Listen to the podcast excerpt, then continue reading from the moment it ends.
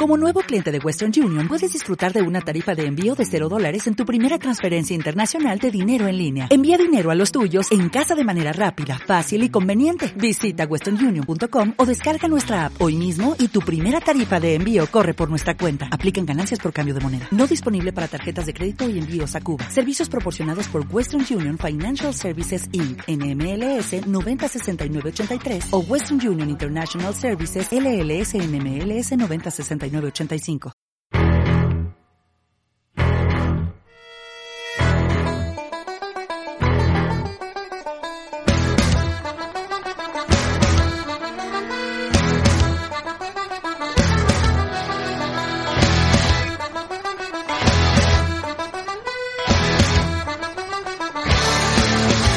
Hola, hola, muy buenas y bienvenidos de nuevo en esta cuarentena al podcast de básquet entre comillas. Otra vez, otra semana más, pese a estar confinados en nuestras casas, nosotros seguimos aquí hablando de baloncesto y sí que es verdad que de poca actualidad, pero hoy traemos algo y después además hablaremos de los premios de la temporada de NBA, que precisamente no sabemos todavía si se entregarán o no, porque no sabemos si la temporada acabará o cuándo acabará, pero bueno, ya que estamos, pues vamos a deciros a día de hoy cómo, cómo quedarían. Y bueno, hoy tenemos como siempre, eh, hoy haciendo homenajes a equipos que probablemente o bien desciendan o bien desaparezcan, eh, David Sánchez Lasso, saludos. Eh, muy buenas a todos desde Salamanca, haciendo homenaje al Montaquil Laurada y al Guipúzcoa Basket. Tremenda F para ellos, mandamos saludos. No murieron por coronavirus, sino por falta de, jugar al baloncesto. Y una persona que tampoco ha muerto por coronavirus y que nos acompaña un día más, como ya viene siendo habitual, es Mario Cuervo, que le mandamos un afectuoso saludo. Buenas, Mario. Buenas, David. La verdad es que hoy estamos una vez más aquí para contar lo que queda de actualidad. Hay poquito, pero bueno, contaremos nuestra opinión también sobre lo que sería de la NBA esta temporada si se acabara aquí, que parece ser muy, interesante hoy. Exactamente. Y por último, pues obviamente, pues tenemos al GOAT, al pilar del periodismo español y, y, al pilar por el que se rige este programa, que es Juan Pedro Belmonte, desde Murcia, por supuesto, desde Lorca.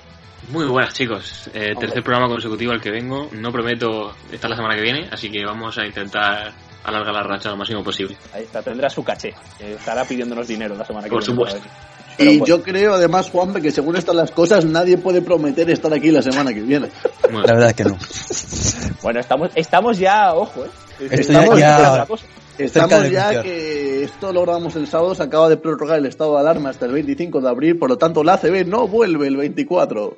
Seguimos Ya, y ya, Nadie podría suponer. sorpresa. Tampoco. Yo apuesto que si se vuelve es a final a 8, como, la- como veremos después estas Sí. competiciones. Yo estoy de acuerdo, sí.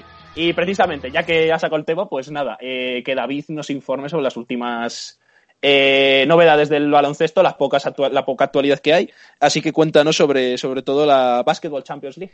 Sí, tenemos novedades en la tercera competición europea. Segunda, perdón. Segunda. Segunda Bueno. porque, porque Juanpe le tiene un cariño especial, ya que es el... la el- Eurocup no le porque, porque arroba básquet entre comillas, arroba somos básquet, mejor dicho, digamos que tiene ahí la del partner en la promoción. Eh, y tenemos que esa competición se va a disputar en la Final Eight, en una Final Eight que no se sabe dónde va a ser, será en uno de los pabellones de los equipos clasificados. Eh, ya tenemos dos equipos clasificados españoles, que son el Burgos y el Zaragoza, y, aún queda el, el Iberostar Tenerife, que tiene que jugar su partido de octavos, que se jugará pues antes de, de que se juegue esa Final Eight en septiembre.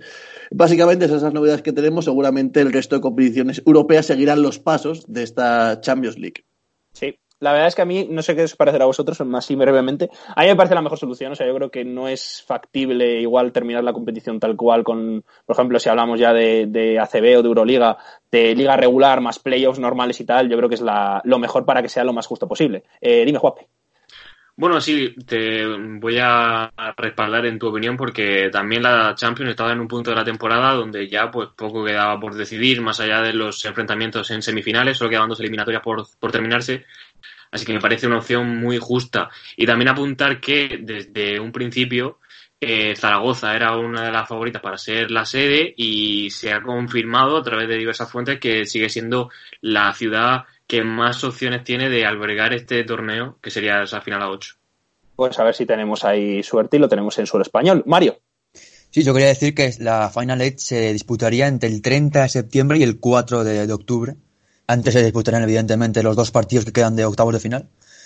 Y en base a otras competiciones, creo que la Eurocup básicamente va a hacer lo mismo porque ya tienen hecho los ocho equipos que participarían, estaban ya en cuartos de final. No sería nada difícil que cualquiera de ellos albergara ese formato. Donde parte favorito tanto Bolonia como, como Partizan de Belgrado, que han sido quien más ha ofrecido. Y veremos lo que toma la Euroliga, porque la Euroliga tiene un programa un poco más complicado al no disponer de todos los equipos ya clasificados, sino quedaban seis jornadas todavía de liga regular y todavía los playoffs no estaban hechos. Pues sí, exactamente. Así que nada, bueno, eh, además hay que informar que ya al parecer se han recuperado tanto eh, en la NBA, estoy hablando, ¿no? Del coronavirus, tanto Kevin Durant como Marcus Smart, que además el jugador de los Celtics eh, nos ha dado a la humanidad su plasma sanguíneo para ver si pueden ayudar, puede ayudar a encontrar una, una cura y una vacuna para el coronavirus, ya que como lo había pasado, pues tiene esos anticuerpos que además en, en el cuerpo de Marcus Smart pues podemos hacer super soldados de ahí. Pero el mejor humano de la historia. ¿Es el mejor humano de la historia Marcus Smart? Yo creo Eh, que sí. Marcus Smart es el principio del transhumanismo. Exactamente. Es, es el hombre, es el hombre del siglo XXII. Ahí lo dejo.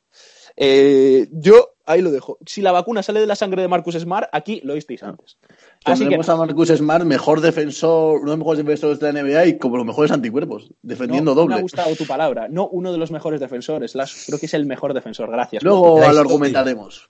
Bueno, eh, eh, bueno, sí, pues precisamente eh, luego lo argumentaremos porque estamos con, hoy ya os hemos anunciado que os traemos lo que serían para nosotros, a quien daríamos los premios eh, de acabarse hoy mismo la competición de la NBA.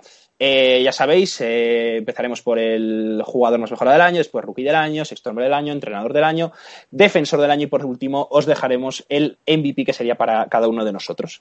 Así que bueno, vamos a ver cómo, cómo empezamos, vamos a ver qué tenéis por ahí. Así que bueno, eh, no sé si alguien quiere empezar, si no, pues lo he hecho yo aquí a suertes. Pues empiece Mario. Empiece Mario con el jugador más mejorado del año, que es nuestro primer premio. ¿A quién le darías el jugador más mejorado del año, Mario? Eh, yo para este mejor jugador, mejor mejorado, el Most Invalid Player, me he quedado con un jugador que quizá no se espera la gente, que es el base de Atlanta Hawks, Trey Young, que ha promediado esta temporada 29,6 puntos, más de 10 respecto a la temporada pasada, y 9 contra asistencias. Ha sido un jugador que ha liderado a unos Atlanta Hawks que no han ido con ningún rumbo, moralmente han perdido el rumbo de la, de la liga, han sido los peores equipos y no han competido ni, ni siquiera se han acercado a- al objetivo que era mejorar un poco la, la temporada pasada.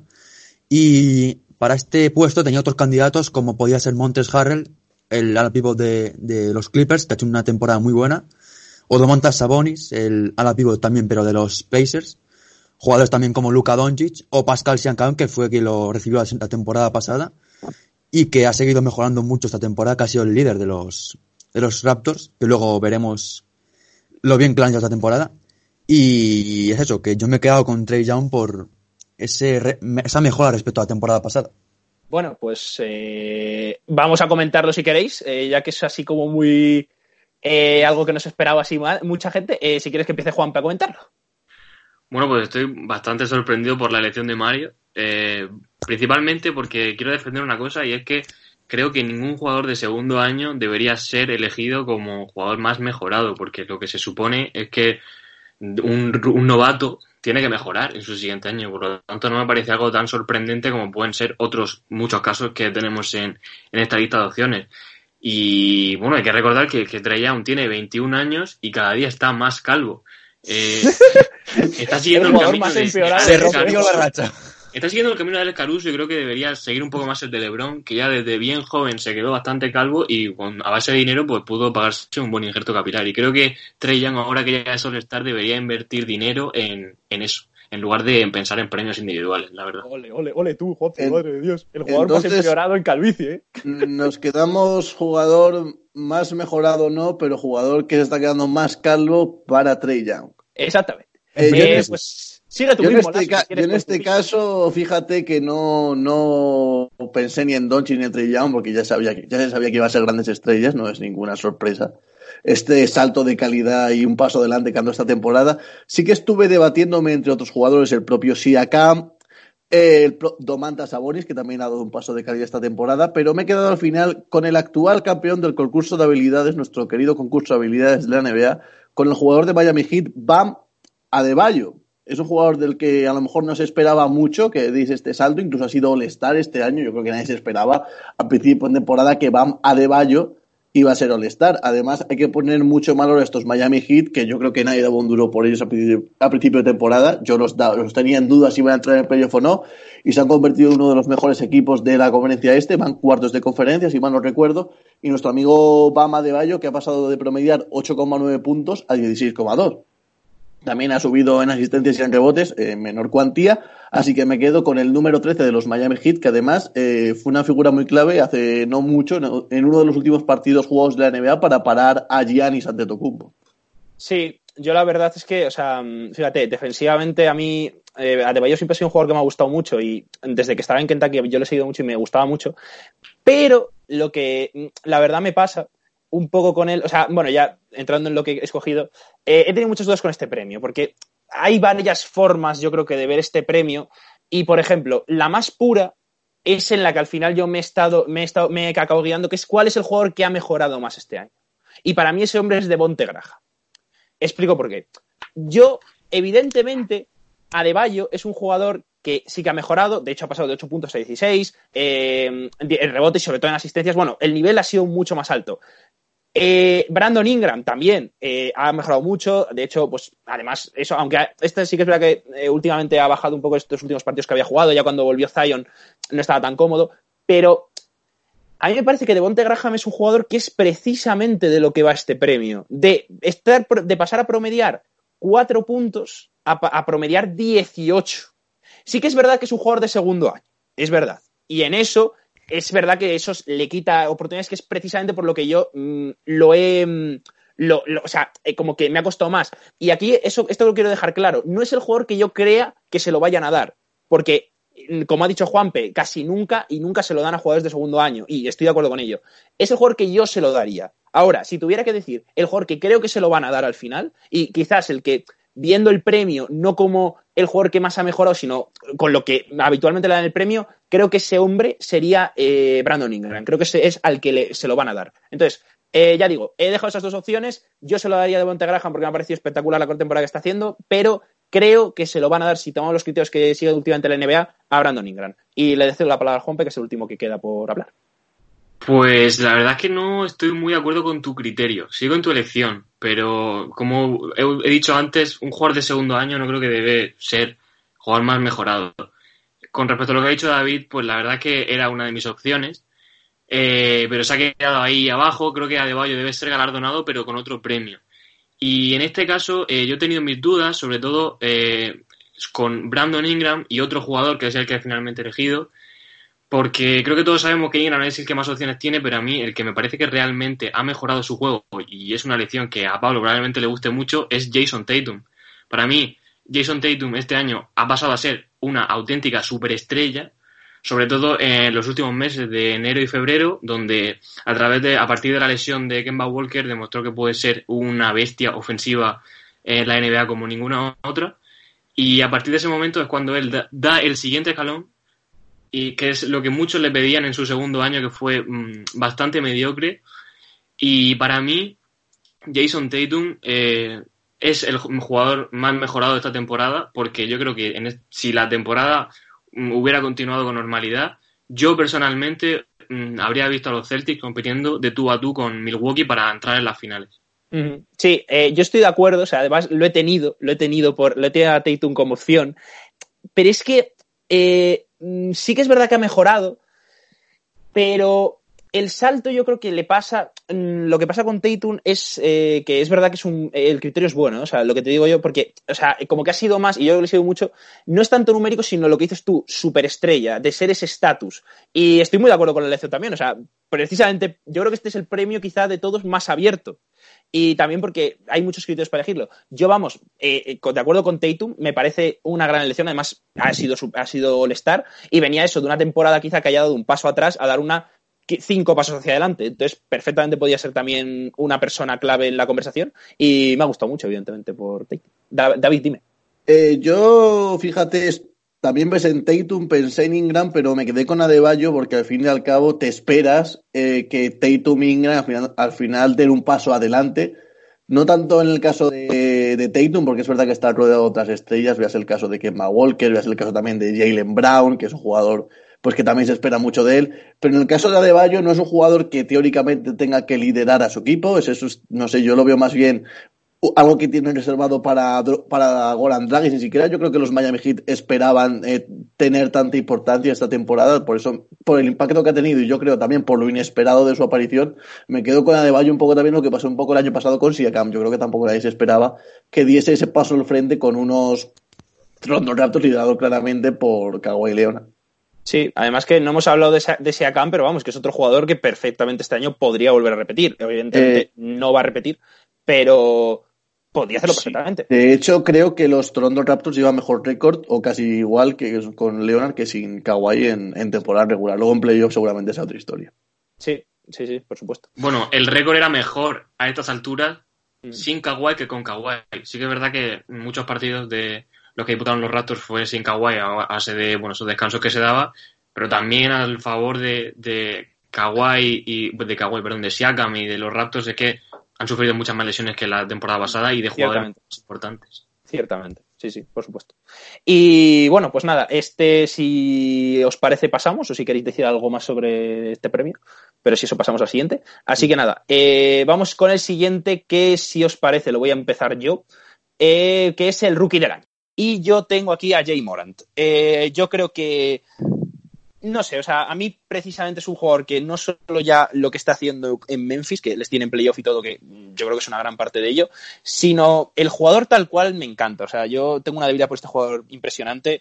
Eh, la actitud que tiene, la forma de jugar, el, la intensidad con la que juega, es muy completo, eh, tira de tres también, que además eh, parecía como su gran debilidad y no está siendo tan mal de tres como se podía pensar. Eh, yo para mí es un jugador que tiene mucho futuro y que este año sí que es verdad que está Zion, evidentemente cuando volvió mm, está, o sea, lo está haciendo muy bien, evidentemente, pero no creo que tenga los partidos suficientes para, para quitar a Jay Moran este, este galardón. ¿Qué opináis? Eh, yo creo que va a haber bastante quórum en, este, en esta elección, que es bastante claro que todo, que se lo van a dar a Morant y que además se lo merece. Eh, es cierto que podríamos tener un debate sobre otros grandes jugadores, otros rookies como Eric Pascal, la elección de los Warriors, el propio Theon Williamson, que es cierto que no ha jugado tantos partidos, pero yo creo que estaría sobre todo entre esos tres, porque Kendrick, Kendrick yo creo que se me queda un poquito atrás. Eh, pero estamos hablando de un rookie que está promediando 17,6 puntos, eh, está promediando 3,5 rebotes y 6,9 asistencias. Es el mejor rookie este año de, su promoción, sin ninguna duda, en una promoción bastante lastrada por, por las lesiones, la verdad. Eh, además, estos Memphis Grizzlies que están en playoff, con bastante sorpresa por mi parte, se, están haciendo muy buenos picks de draft, no solo con Jamoran, el año pasado también con Jared, con Jared Jackson Jr. y con un rookie que está pasando bastante desapercibido, en parte por culpa de Jamoran, que es Brandon Clark, que también está haciendo muy buena temporada. Así que muy bien por estos Memphis Grizzlies y su juventud. Pues Juanpe, cuéntame. Pues yo solo quiero decir que estoy muy sorprendido con la manera en que han llamado Jay a Jamorant. Yo soy Jay Moran. Había eh, unanimidad en el mundo del deporte acerca de cómo pronunciar el nombre. Incluso él mismo ha dicho que se llama Jamoran. Es Jamoran. Lo ha llamado Jay. Jay y, Moran. la verdad que eso es lo que me, me, ha sorprendido. Pero que, pero, pero... que, a que suena bien Jay Moran. No, no suena bien. Ah, y, pero vamos, eh, volviendo al tema. Eh, ¿Por qué no lo llamamos José Antonio? José Antonio Morán. José Antonio Morán. José pues, Antonio Morante. Voy a, voy a ir a la. Voy a ir a la. torero, pero sí. Aaron Pipas. José Antonio Morante y Aaron Pipas. bueno, pues como iba diciendo, creo que aquí no hay mucha discusión. Todos vamos a elegir el mismo jugador y es que ya Morant es sin duda alguna el mejor novato de esta temporada. Mm, sí que es verdad que lo que hemos visto de Sion hasta el momento ha sido tremendo, eh, pero ha jugado muy pocos partidos como para poder disputarle este premio a Morant, que además entra en una lista muy, muy selecta, convirtiéndose en el noveno rookie en la historia en conseguir promediar 17 puntos y 6 asistencias, junto con muchísimos jugadores muy buenos como Magic Johnson, Allen Iverson, Oscar Robertson, eh, Steve Francis, eh, Demian Lillard. etcétera, etcétera. Y creo que todo lo que ha conseguido y sobre todo el ser el encargado de tener a Memphis Grizzlies en playoff, eh, yo creo que ya le hace los- el suficiente mérito como para ser elegido rookie del año. Sin Sí, duda. Yo, yo creo que a Zion Williamson le, le va a pasar un poco como a Embiid. Que le va a faltar temporada. Le va a faltar Sí. temporada para llevarse el premio. Eh, Mario. Yo también, para no romper esta concordia, me he quedado con, con Jamorant, un jugador que la verdad es que cuando le ves es que es, es ab- absolutamente espectacular. Un jugador con un físico dominante, pero eh, que he visto muy poquitos jugadores. Unos brazos larguísimos, espectacular en todas las acciones que hace, muy plástico en los mates. Y un jugador que además ha sorprendido a mucha gente porque no se esperaba este rendimiento de un jugador, pues, no demasiado no con, demasiada prensa al inicio de temporada y ha promediado esta temporada 17,6 puntos, casi 7 asistencias en 30 minutos de juego. Y hay que recordar un dato, que ha jugado 40 partidos más que Zion, 59 a 19. Zion que lo ha hecho muy bien, evidentemente, pero volvió en, en enero, después de no jugar en el inicio de temporada, y no puede ser un, un rookie, un jugador que solo juega 19 minutos, es imposible. Y quería destacar luego también otros jugadores como hemos hablado antes de Eric Pascal o Kendrick Nunn o Tyler Hero, que me ha gustado mucho en Miami. un, un gran tirador y un gran jugador. Sí, además yo, Jay Moran, o sea, no sé si os acordáis, pero él venía de Murray State, que es eh, una universidad relativamente pequeña, y que estaba haciendo numerazos, pero claro, nadie sabía muy bien cómo se podía, además sabemos mucho los bases que se que les cuesta mucho, aunque brille mucho en la NCAA eh, venir a la NBA y hacerlo bien, pues tenemos el caso prototípico de Lonzo Ball. Entonces, eh, yo creo que lo haya hecho bien, tiene aún más y más mérito de por parte de Ya Moran, no de Jay Moran, aunque mola más el nombre de Jay Moran, pero bueno, yo no Además, digo nada. Eh, Jay más de rapero. Ah, sí. A que sí, a que suena de rapero, suena Sí. a, a persona del Bronx que igual no, no te llama precisamente para pedirte la hora. Bueno, Bueno, esperemos precisamente que, no creo que esa sea la personalidad de Jamoran. esperemos que esperemos que ya Morán no pase a ser Jay Morán y acabe en sitios oscuros como nuestro amigo Lamarodom. Para poner la guinda. Siempre sacamos el Amarodón. Es, que Es verdad, la Marodon siempre sale en el podcast aunque ella, aunque se haya retirado la- hace años. Lamarodom es como Thanos, inevitable. Exactamente. Eh, ya Morán, ya para, pon- para poner la, la guinda a, a este premio del Rookie del Año, me gustaría destacar que hace nada la ESPN, los, los periodistas de la ESPN votaron a quién sería su Rookie del Año y de los 70 periodistas que votaron, les, eh, ya Morán se llevó los 70 votos. Pues mira, un- Así que. unanimidad. unanimidad. Eh, bueno, pasamos al siguiente premio y tenemos al sexto hombre del año. Y creo que no ha empezado ninguno Juanpe, así que empieza Juanpe. Pues la verdad es que para este premio no he tenido ninguna duda y creo que este año eh, el premio de mejor sexto hombre solo tiene un nombre y es el de Dennis Schroeder. Ha hecho un temporadón con Oklahoma, demostrando ser el mejor anotador desde la segunda unidad de toda la NBA. Es el jugador que más puntos ha promediado desde el banquillo, con 19 puntos exactos, un poco por detrás de, bueno, un poco, 5,2 puntos por detrás de, de su siguiente competidor, que es Lou Williams, si mal no recuerdo. Sí. Y ha demostrado que, mm, que a pesar de la salida de, Westbrook, eh, no iba a mm, poner en problemas el estatus de Chris Paul, que llegaba pues como el líder del equipo, y ha sido su escudero perfecto. Y, y ha formado parte de, para el que para mí ha sido el mejor quinteto que hemos visto esta temporada en un último cuarto, y en general en los últimos cuartos, que es el que jugaba Oklahoma con Schroeder, con Seigrius Alexander, Galinari, han hecho un equipo que ha sorprendido a muchísima gente porque nadie se esperaba que estuviera tan alto y el- gran parte de la culpa ha sido de Dennis Schroeder que gracias a sus puntos ha mantenido a Oklahoma arriba en partidos muy difíciles cuando las estrellas eh, se tomaban su descanso. Y creo que eso es exactamente lo que representa este, este trofeo. Sí, exactamente. Yo también tengo a Dennis Schroeder. Eh, la verdad es que me encanta este jugador. Yo siempre me ha gustado mucho desde que estaba ya en Atlanta. Sí que es verdad que las dos pasadas temporadas en Oklahoma estaba el hombre. Bueno, no fueron las mejores, es verdad, pero esta temporada está siendo espectacular. Esta temporada está siendo tremenda. O sea, yo creo que no solo ya lo que es él, sino lo que está haciendo de su equipo. Y yo creo que lo que dices tú, Juanpe, eh, el, las- el subidón de nivel que ha, que ha tenido, promediando 19 puntos por partido, haciendo grandes actuaciones. Yo le recuerdo, creo, eh, un game winner incluso, o que de forzar la prórroga pase de Steven Adams, si no me equivoco. Creo. Entonces, que eso ha sido un jugador muy importante para este equipo. Eh, quizás es lo que decimos, es un equipo que ha pasado un poco por debajo del radar, pero que tiene unos jugadores con muchísima experiencia, tiene unos jugadores muy maduros y que, como este Dennis Schroeder, eh, ha conseguido eh, plantarse en los playoffs de la NBA y no solo en eso, sino que ahora, bueno, eh, cuando se suspendió la competición estaban quintos. Dime. Sí, y sobre todo eh, remarcar que ha sabido muy bien aceptar su rol. Y yo creo que eso le hace muy merecedor del premio.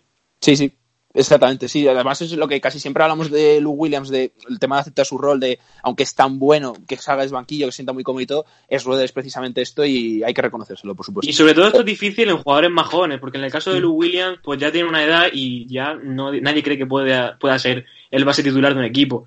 Pero Dennis Roder, que todavía tiene mucho por demostrar, que es joven, eh, aceptar eh, a esa edad ese rol, esperando que quizá en un futuro pueda conseguir un contrato en otra franquicia para ejercer de base titular como hace en Atlanta, creo que tiene mucho mérito. Sí, por supuesto, sí, sí, completamente. Eh, David. Sí, aquí yo creo que, salvo sorpresa de Mario, vamos a estar también todos de acuerdo. Obviamente, este premio debe ser y se lo van a dar, salvo sorpresa mayúscula e injusticia enorme al alemán, a Denise Schroeder, está promediando 19,03 puntos por partido, 19 puntos por partido, y además está en el top 10 de asistentes de gente que sale desde el banquillo. Eh, a mí me pasa un poco con estos Thunder como con los Memphis Grizzlies. Yo tampoco he dado un duro por ellos a principio de temporada. Es cierto que había buenos nombres, Chris Paul, Galinari, el propio Schroeder, eh, Alexander, que para mí es un jugador muy infravalorado dentro de la NBA. Eh, pero tampoco esperaba yo que estuviesen quintos de conferencia a estas alturas de temporada, donde ahora mismo tendríamos que estar hablando de playoff y estamos hablando de cancelación de la liga, lastimosamente. Por citar otros nombres, aparte del de Schroeder, pues siempre que tiene presente a Lou Williams, que ya es un, un habitual en, estas, en este tipo de, premios, es el segundo máximo anotador desde el banquillo y el primer asistente. Y también quiero destacar, bueno, a Montes Harrell, uno de, dos de los, de los principales motivos por los que los Ángeles Clippers están ahí arriba en la conferencia oeste y también a Derrick Rose, que es uno de los mejores también, de los mejores jugadores que sale desde el banquillo. Una lástima esas lesiones que han acabado gastando en sus temporadas y, llevándolo al banco, pero bueno, es un jugador que también hay que tener en cuenta. Mario. Sí, yo también me, me he quedado por, con el alemán, con Dennis Schroeder, un jugador que, bueno, ya hemos recordado que históricamente siempre ha sido un jugador con una toma, una, una toma de decisiones un poco dudosa, bastante a veces egoísta, a veces no piensa demasiado en el equipo. De temporada lo ha hecho muy bien, siendo suplente de Chris Paul y llevando a los, a los Thunder al donde están ahora mismo, que es una sexta posición muy, muy meritoria. Y he dudado también con otros jugadores, como ha dicho David, como Lou Williams, que ha ganado este premio muchas veces y realmente puede que sea uno de los mejores hombres de la última década de la NBA. Y otro jugador que a mí me encanta, que también lo ha hablado David, que es Montres Harrell. Es un jugador que a mí me encanta, pero mucho. Tiene un talento bestial, desde el banquillo cambia partidos. Yo recuerdo un partido no hace demasiado, un mes o así, que comentamos también en el podcast frente a Boston. No, Boston no, perdón, contra, frente, a Rockets. los, frente a los Rockets, sí. Y en ese partido Montres Harrell destroza completamente al Small Al Hyper de Small. Hyper Small Ball de los, de los Rockets. Y ahí la verdad es que me encantó Montes Harrell, pero me he quedado con, con Dennis Roder, que es un jugador que a mí me gusta mucho, pero es verdad que históricamente no, no he tenido una toma de decisiones demasiado acertada. Sí, yo, yo fíjate, Mario, que creía que ibas a romper la racha, porque a ti yo sé que eres un gran, tienes una gran debilidad por el señor Harrell. Creía que ibas a hacer un ex Sí. y, y lo ibas a meter ahí para el premio, pero, pero bueno, pensaba, pero Sí, no, no, no, a ver, yo creo que es Roeder esta temporada, la verdad. Además, yo creo que se lo merece por, por eso, por el cambio que ha dado y, y a la gran temporada que está haciendo. Bueno, pues nada, os vamos a poner una cancioncita y volvemos en nada. Bueno, y antes de poner la canción, eh, me gustaría, me gustaría, perdón Pablo por el, corte, bueno, me gustaría adelantar que, que, bueno, en este programa damos bastante importancia a la música, también mucho el triple doble, así que hemos hecho una playlist eh, de canciones, se llama Entre acordes y aros, si la queréis escuchar. Y la canción de hoy, pues se la voy a dedicar a mis grandes amigos del podcast vecino a cualquier otra parte, el podcast de música indie de nuestros amigos Chamizo y Pablo Cubillas, así que nada, esta canción se la dedico a ellos, un saludo, esperemos que estén bien y nada, se la dejamos allí, en el aire.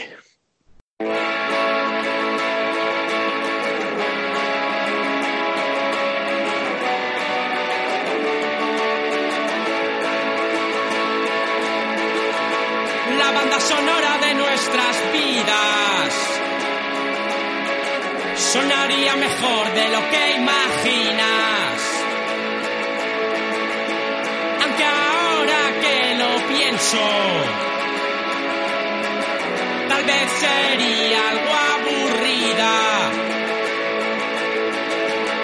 La banda sonora de nuestras vidas sonaría peor de lo que imaginas. Pero ahora que lo pienso, no estaría mal oírla.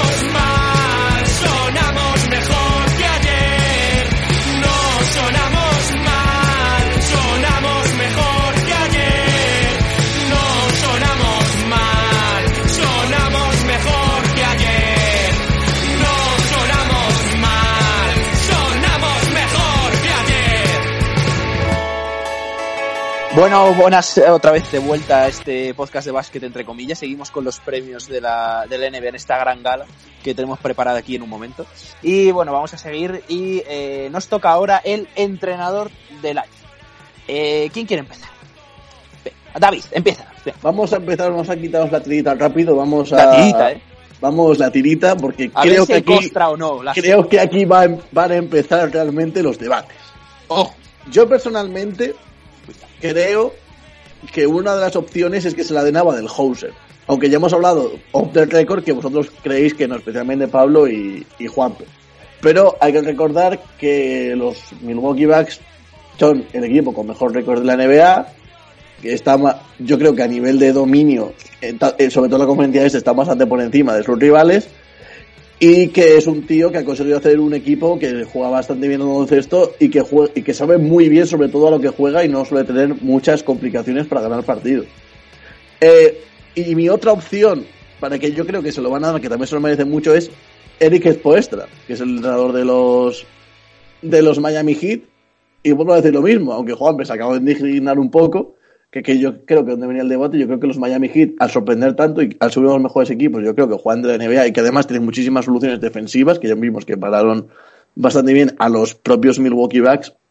De los de Baden-Holzer veo que es un entrenador que tiene muy buena pizarra y que sabe solucionar problemas que se le pueden se le pueden medir encima como es al propio Antetokounmpo. Ahora, mi predilección, que no se lo van a dar, pero mi entrenador favorito es Taylor Jenkins, el de los Memphis Grizzlies.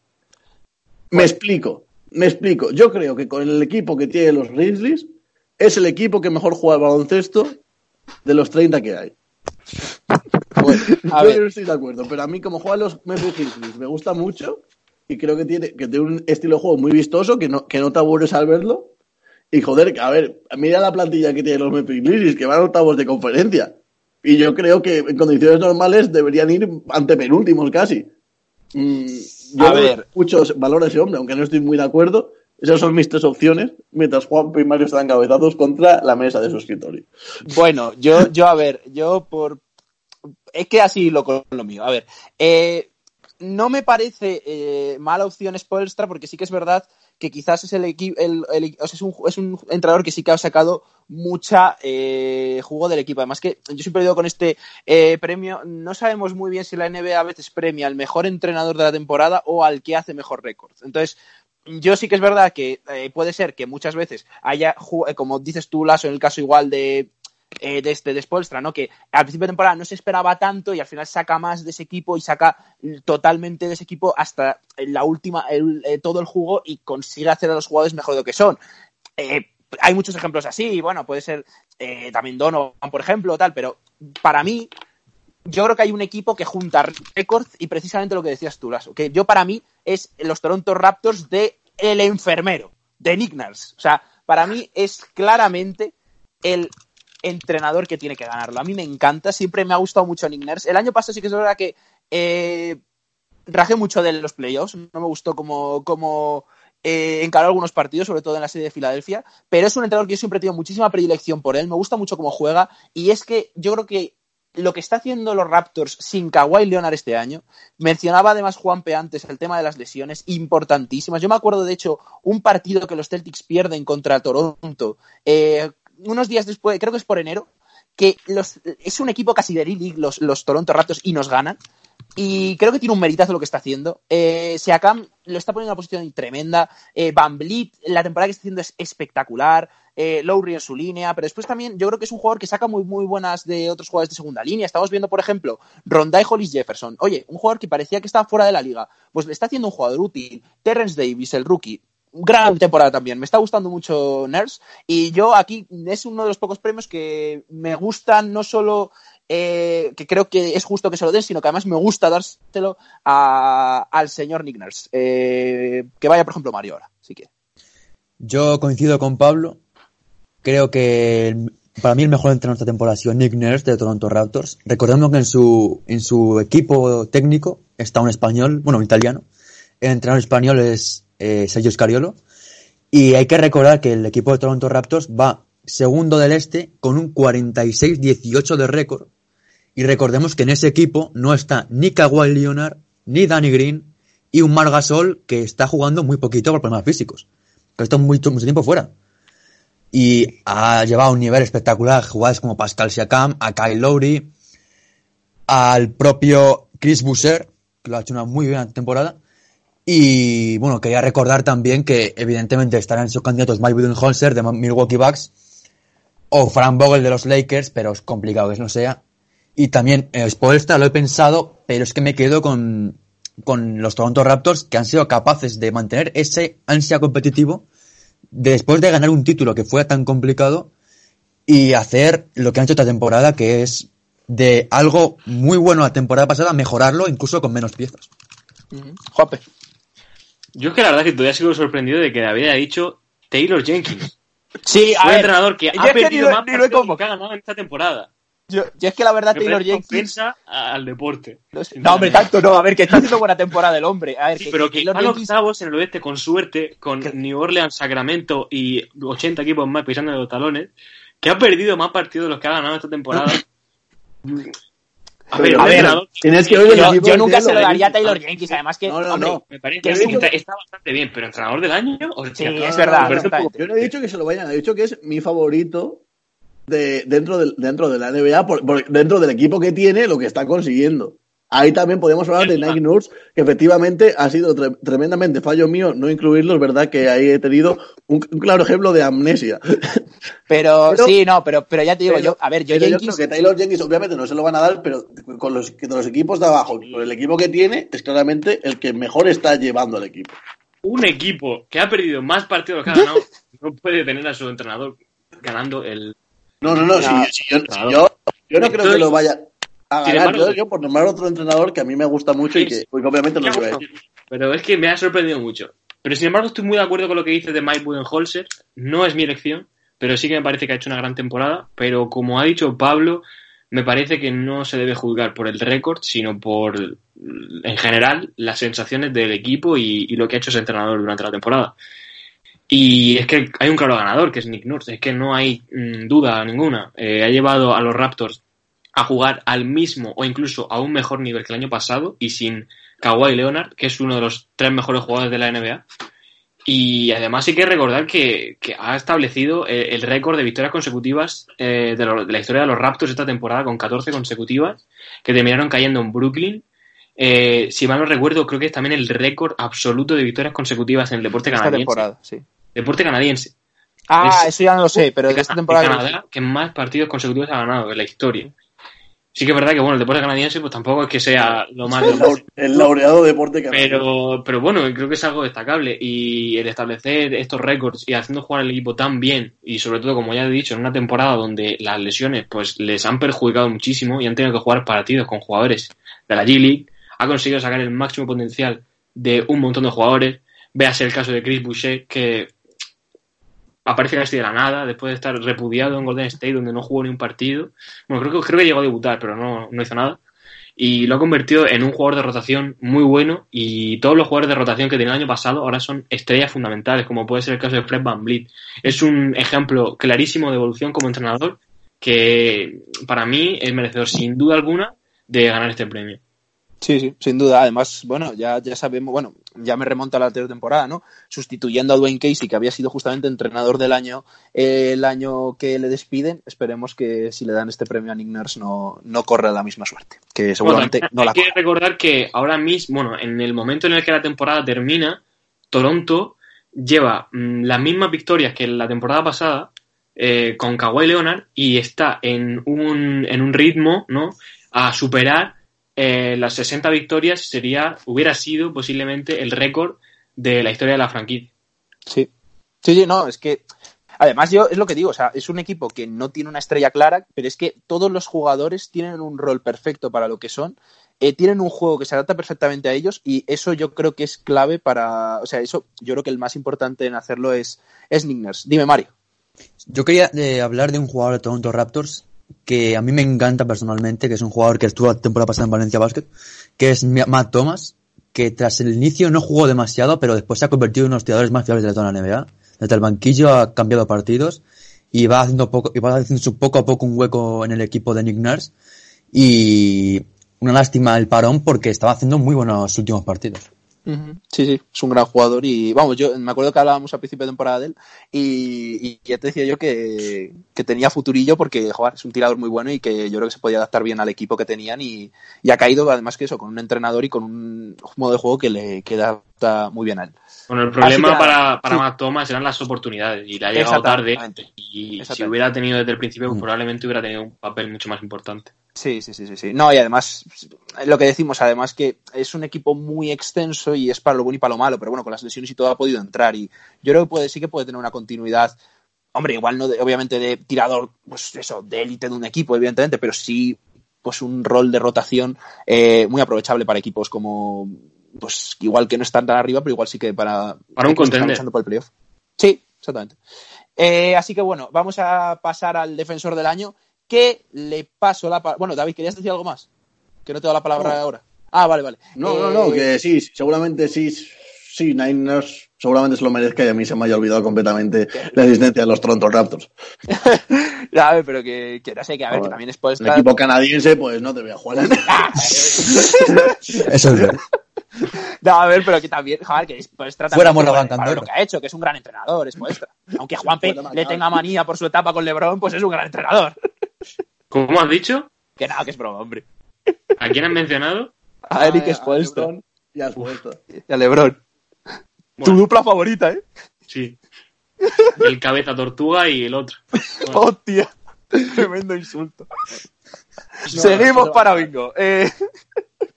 defensor del año. Y para que no pare la fiesta, le doy la palabra a Juanpe. Pues para mí, eh, este premio de defensor del año se lo he dado a un jugador que eh, no es probablemente el que la gente tenga en la cabeza, pero ha hecho una grandísima temporada defensiva y es eh, Bama de Bayo. Eh, sí que es verdad que los Heat pues, no son el mejor equipo defensivo de la NBA, tienen el, el rating defensivo número 14, pero sí que es verdad que cuando Bama de Bayo está en la pista, su- el promedio de cada 30 minutos es que el- ese rating defensivo aumenta y se convierte en el sexto mejor equipo defensivo de la liga. Me parece un defensor muy versátil que es capaz de poner su poder tanto dentro como fuera y sobre todo me parece que es necesario destacar el papel que tiene al defender a los jugadores del, del backcourt. Es un grandísimo jugador defendiendo el triple. Eh, a los jugadores más móviles y que tienen mejor manejo de balón sufren mucho para, para, mm, para poder deshacerse de él. Y como no le he dado el premio a, jugador eh, más mejorado, creo que un jugador del Hit, en este caso, se merece ganar un premio por la gran temporada que ha hecho y ese debe ser Bama de Bayo. Y nada más, ya os dejo que me critiquéis y me pegáis tiros. Nada, yo, yo no te pego tiros. Yo, a mí me ha gustado tu elección. Me ha gustado tu elección. Y de hecho, es mi tercer candidato. O sea, mi tercer top 3. Porque es un jugador que a mí me encantan, y lo sabes muy bien, los jugadores que son. eh, que cambian y que en perímetro pueden funcionar muy bien y son pivots. Y vale, Bayo es un gran jugador en eso. pero me, me lastra lo que has dicho justo, que es que no son un equipo tan bueno defensivamente. Sí que es verdad, dime, Juanpe, sí, sí. Bueno, también quiero añadir que mi elección de Bama de Bayo está bastante con- condicionada por un momento clave de la temporada y es el partido que hacen en marzo contra Milwaukee, donde Bama de Bayo anula por completo a Antetokounmpo.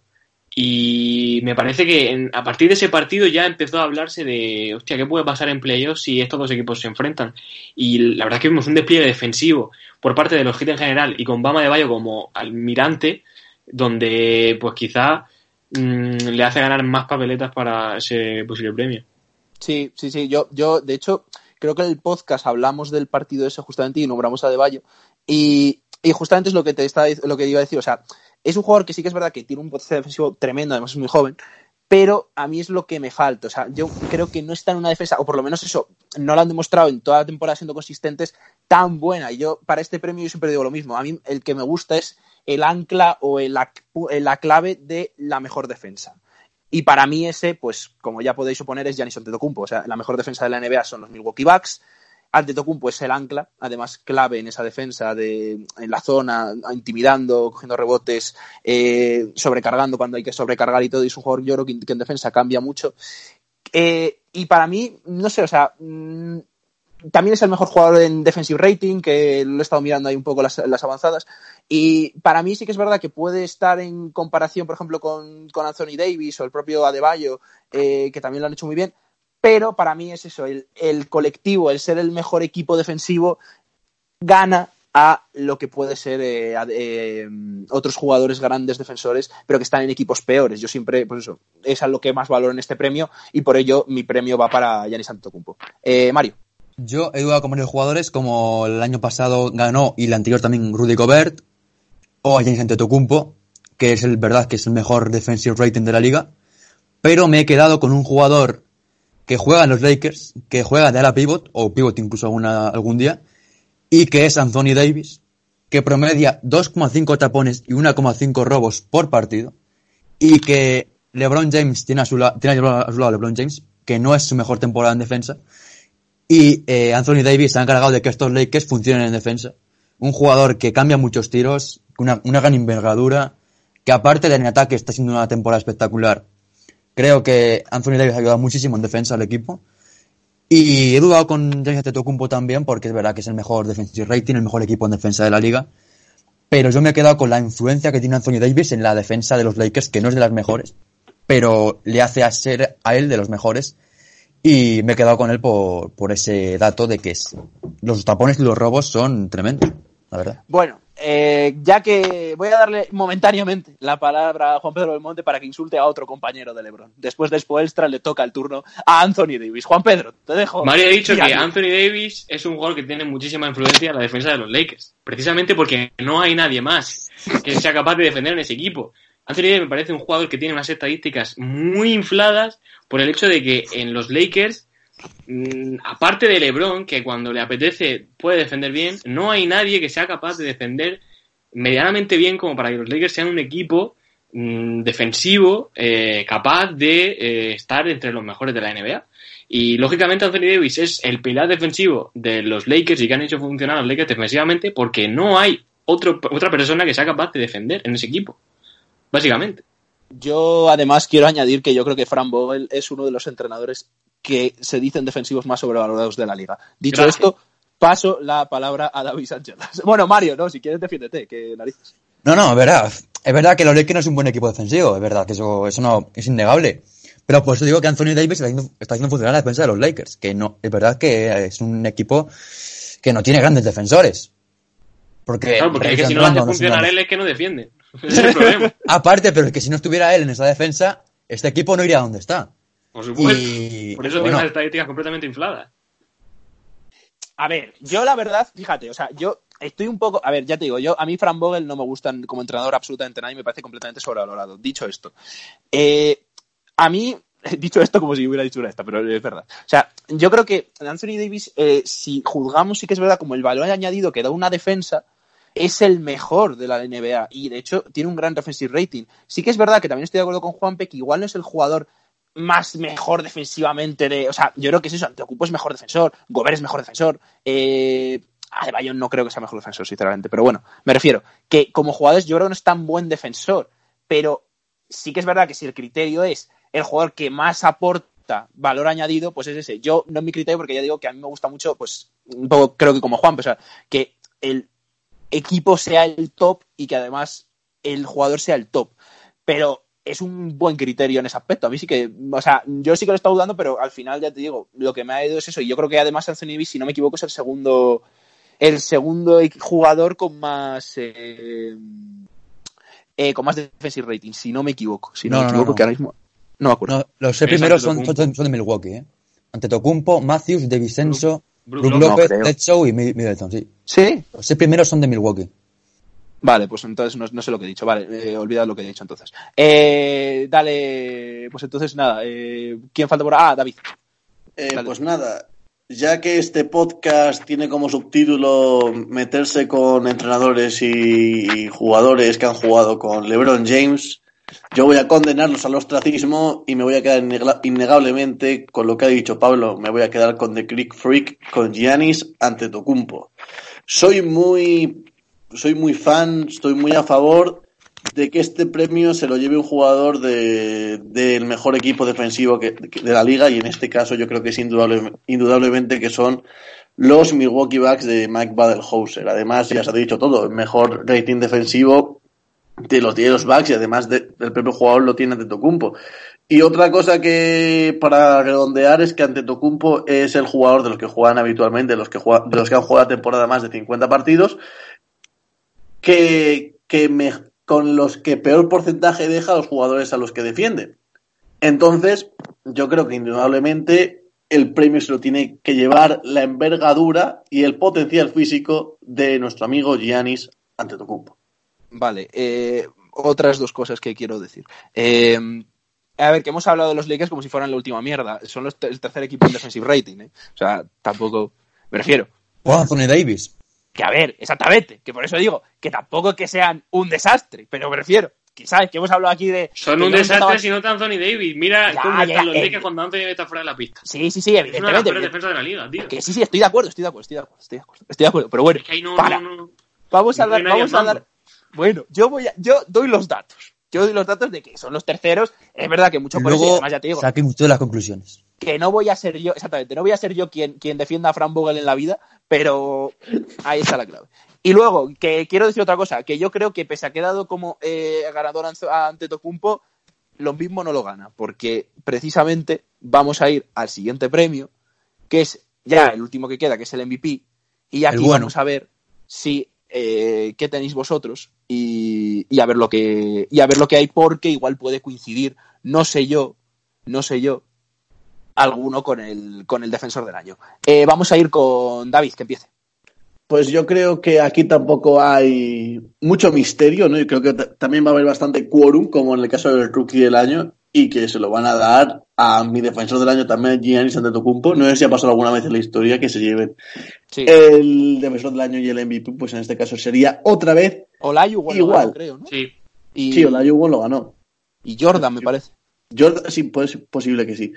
El caso que Giannis Antetokounmpo, si ya hizo una temporada espectacular el año pasado, este año ha mejorado su juego, ha mejorado sus porcentajes, ha mejorado todo lo que le envuelve, es incluso aún más líder de estos Milwaukee Bucks, que además van primeros de conferencia esta vez.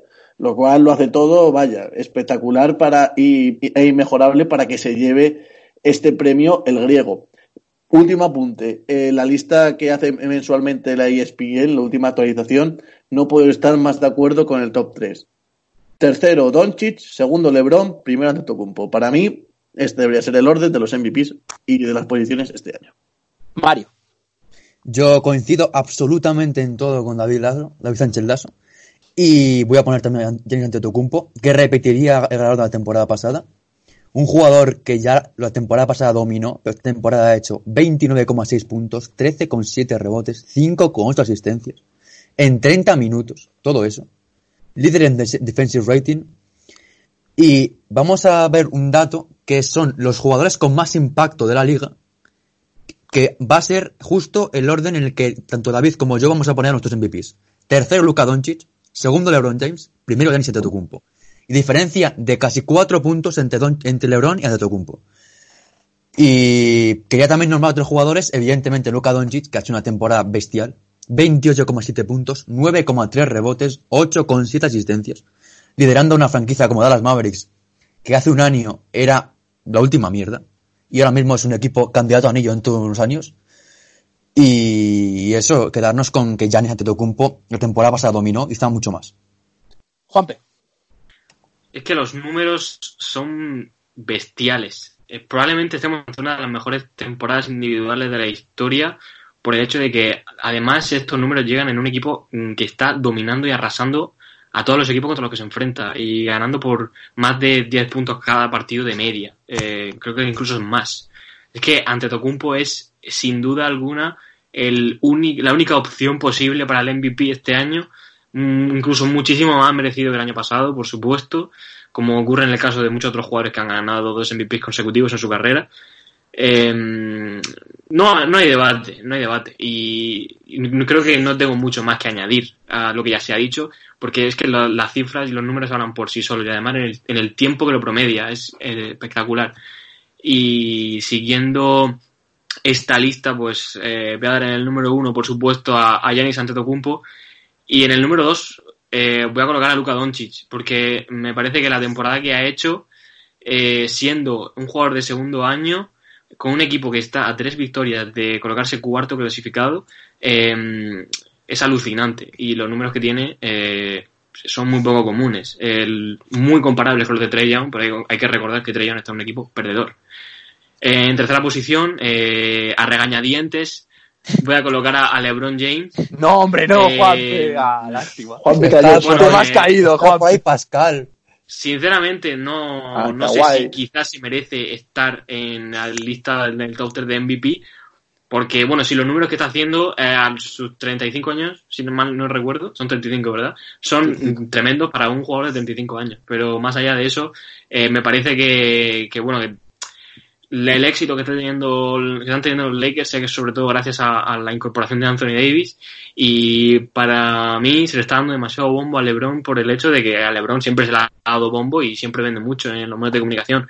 Pero sinceramente no creo que se merezca estar en el top 2 eh, como habéis señalado vosotros y supongo que señalaréis lo que queda. No sé si Pablo ha hablado ya todavía no, no habla. Eh, Básicamente, el LeBron ha hecho una buena temporada, pero no sé si me merecerá como para estar siempre hablando de que MVP, hay veces que incluso se dice que va a ser el MVP de la temporada porque ha hecho dos partidos buenos en un fin de semana. No, no sé, no, no me parece justo y sobre todo para un jugador como Luka Doncic que debería haber sido All-Star en su año novato y que tiene una proyección increíblemente ascendente y que creo que va a ser el mejor jugador del mundo dentro de muy poco. Fíjate, fíjate, Juanpe, que te dar la razón de una cosa que has dicho. Creo que desde el año 2015 más o menos siempre se pone a LeBron en el debate del MVP entre el top 3 y nunca realmente ha debido estar ahí, pero yo creo que este año sí. Yo creo que este año es el año que LeBron hace mejor temporada de, las últimas. Mm, estoy de acuerdo contigo que a veces sí que pecamos de, ir a lo fácil y LeBron MVP mm, o es la lista, pero yo creo que esta temporada sí que se merece estar en ese top 3. Bueno, yo, a ver, eh, ya que, bueno, obviamente mi MVP es Giannis Antetokounmpo, eh, no voy a esto, no me voy a centrar en eso, me voy a centrar a, en, porque ya habéis dicho todo, me voy a centrar Limpiar la imagen de en restituir la memoria de un jugador histórico, probablemente tercer, o, segundo, tercer, cuarto, quinto mejor jugador de historia. Vamos a ver, por favor. Vamos a ver, chicos, vamos a ver, vamos a ver. No os puedo, o sea, ¿cómo podéis decir que a partir de 2015 es un jugador que se pone porque sea MVP. O sea, por favor, la temporada que hace en 2000, el, año después de que se vaya Kyrie Irving, eh, que mete a un equipo de Cleveland completamente lamentable, no solo en una cuarta posición de playoff, sino que llega a la final. ¿Me estáis diciendo que ese jugador no, tiene los MVP? Ya, ya sé que no cuenta los playoffs, pero me refiero que la temporada regular no fue mala precisamente. O sea, bueno, fue mala, pero porque el equipo era una mierda y completamente disfuncional. Eh, la temporada anterior sí fue muy buena. La temporada, la primera de los Lakers, evidentemente no puede ser contable porque, hombre, está fuera de playoff, ahí estoy de acuerdo, pero es que nadie lo ponía en el top 3. Yo creo que siempre que se ha puesto el top 3 o top 2. El año pasado se puso. El año pasado. Y yo, creo que nadie ponía en el top 3 a, LeBron James. Yo creo. No estaba en el top 3 de, candidatos. Ni creo que estuvo. No sé, no sé dónde estuvo, pero. Desde luego el top 3 de candidatos no. Sí, no. el top 3. No, estoy seguro que no. O sea, no, no lo sé, pero no creo. O sea, es que es un jugador que ni siquiera entró en playoff. Ahí estoy de acuerdo. Pero es que los años que LeBron ha estado en el top 3 de MVP es porque sin duda se lo merecía. O en el top 2 incluso. Y yo le tengo muchísimo cariño a LeBron. Y, por ejemplo, y jugar, evidentemente es, un- es, mi- es mi jugador favorito. Y jugar, puedo estar un poquito, un poquito, un poquito condicionado. Pero para mí es indudable que es un jugador que esta temporada ha hecho una gran temporada. No para ser MVP, evidentemente no. Evidentemente no, porque yo creo que ante Tocumpo es otro nivel. Y además hacer eso, lo que habéis comentado me parece muy importante, en un equipo que gana y que casi no tiene que jugar porque su equipo ya va ganando de tanto que no hace falta que juegue.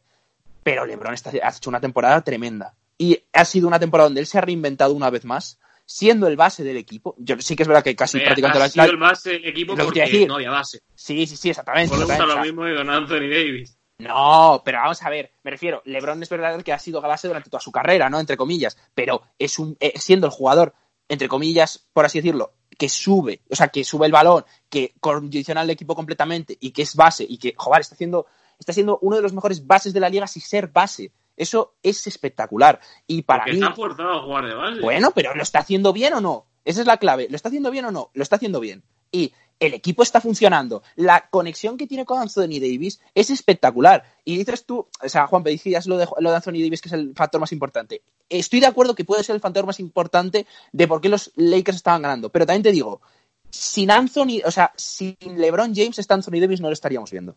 Yo creo que la conexión que tienen Por supuesto, ni este ¿Cómo LeBron está tampoco. organizando el equipo? Es verdad, es verdad. Pero refiero, ¿cómo está organizando el equipo LeBron?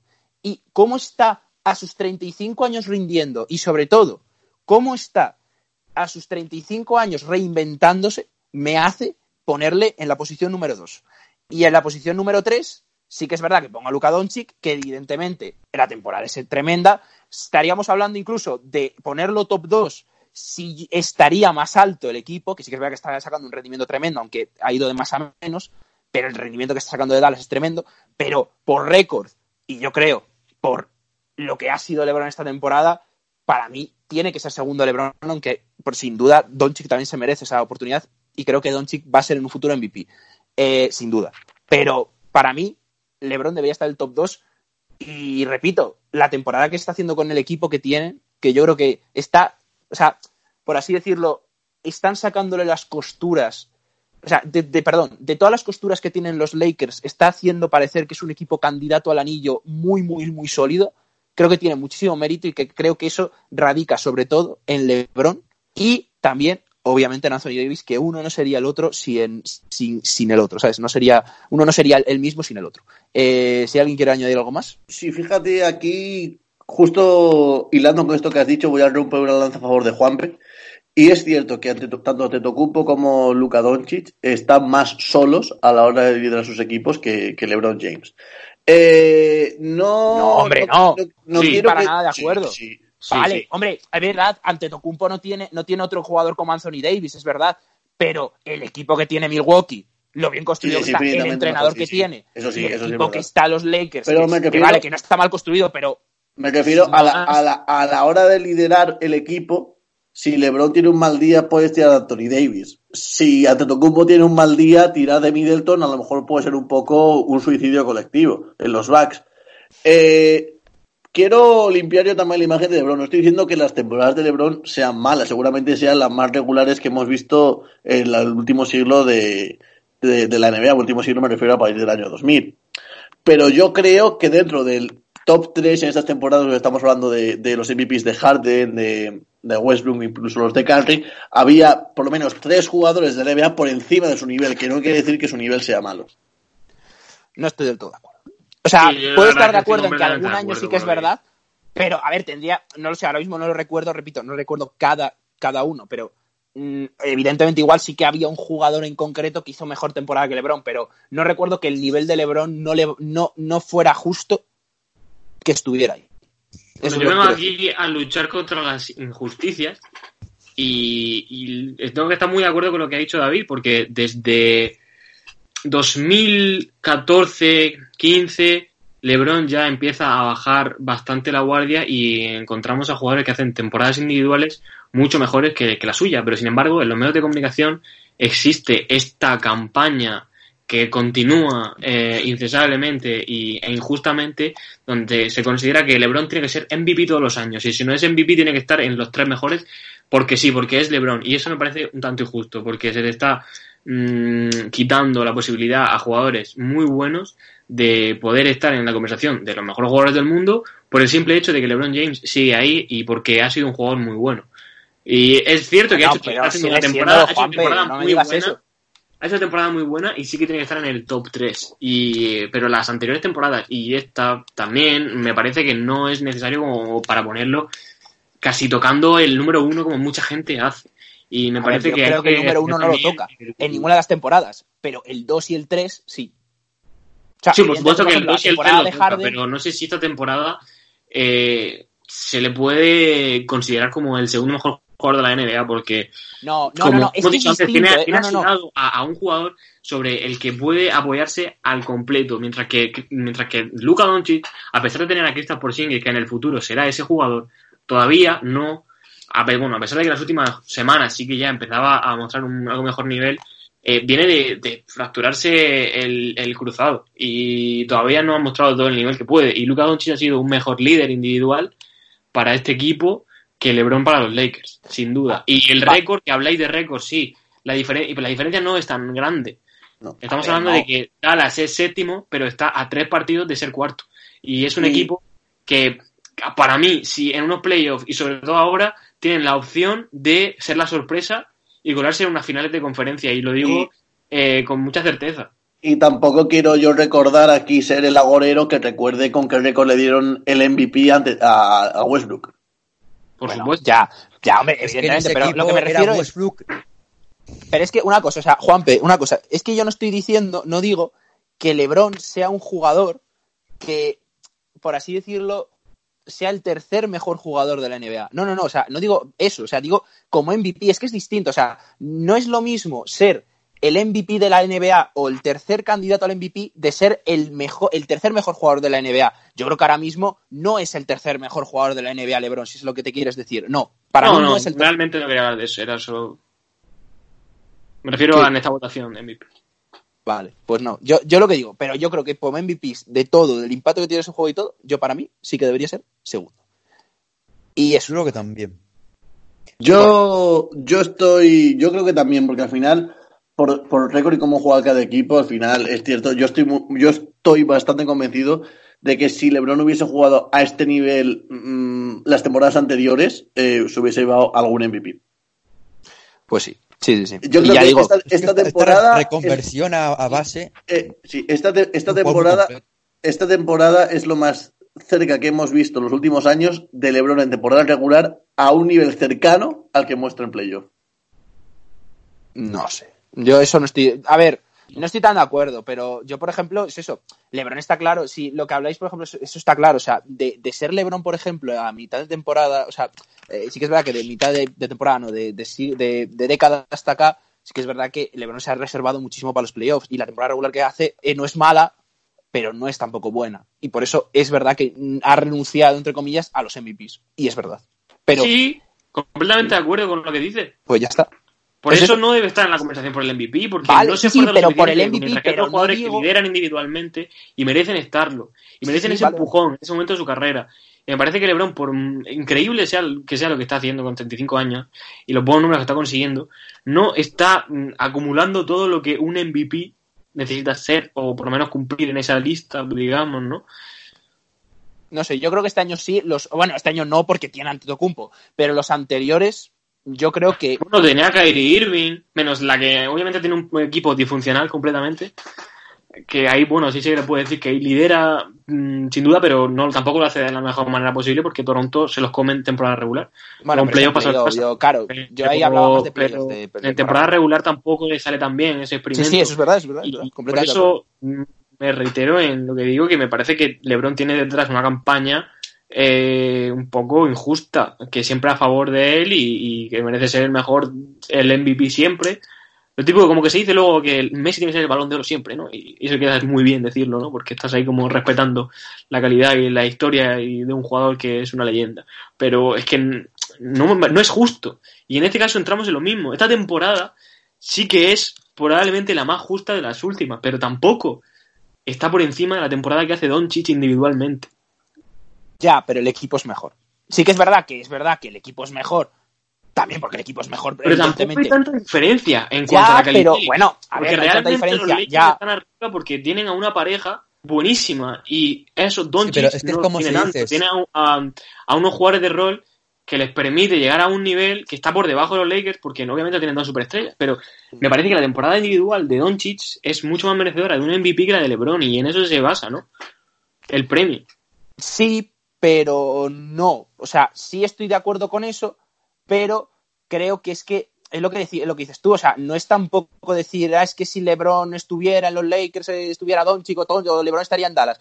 Ya, pero no es el caso. Y es lo que decimos. mm, Está haciendo lo mejor, eh, no hay tanta diferencia, es verdad, pero yo creo que, o sea, no hay tanta diferencia, yo creo que la hay. Y siempre, o sea, nunca, los Lakers siempre han estado en toda temporada primeros o segundos, pero siempre se sabía que podían anotar la primera posición y Dallas en ningún momento de la temporada, sobre todo post All-Star, se ha visto que vayan a aspirar a nada más de una quinta, cuarta o sexta plaza. Dime, Mario.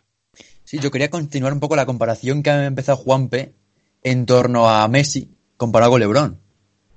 Que es que como se dice es que si el Barça no hubiera tenido Messi al lado, a Iniesta o a Xavi, el Messi no hubiera ganado ningún balón de oro. Esa es. Es, es muy difícil pensar eso. Estoy de acuerdo. Le- LeBron ha tenido temporadas que es verdad que no ha sido el mejor y no ha sido tampoco premiado, pero porque también él sabía que su momento llegaba en playoff. Sí, La verdad es que no, no, no sé muy bien por dónde va el hilo de la conversación, porque no me refería a eso, no me refería un poco a esa posición que se toma desde los medios de comunicación como para quedar bien. Me parece que eso es algo que pasa en muchos deportes. Te puedo decir el ejemplo de Tom Brady, por ejemplo.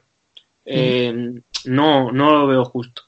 Y un poco retomando lo que dice, Dallas es un equipo que tampoco que aspire a ganar la NBA, pero es que en los años en los que otros jugadores ganan el MVP, como Westbrook o, Harden, eh, incluso Antetokounmpo, bueno, mm, Antetokounmpo no tanto, pero se puede cuestionar. Ellos no son el mejor equipo, no son ni siquiera probablemente el mejor jugador de la, de la NBA.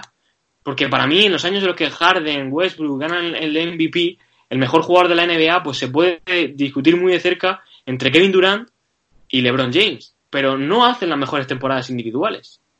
Entonces, creo que aquí el problema er- radica en, en- en el criterio que se toma para elegir al MVP.